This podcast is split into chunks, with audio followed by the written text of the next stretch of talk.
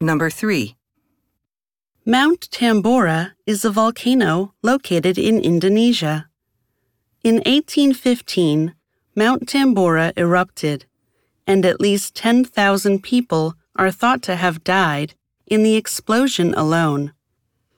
It also launched so much ash into the sky that it blocked out the sun around the world, causing things like food shortages and even lowering the global temperature several degrees. This was the most powerful volcanic eruption in recorded human history. Question. How did the eruption of Mount Tambora cause food shortages?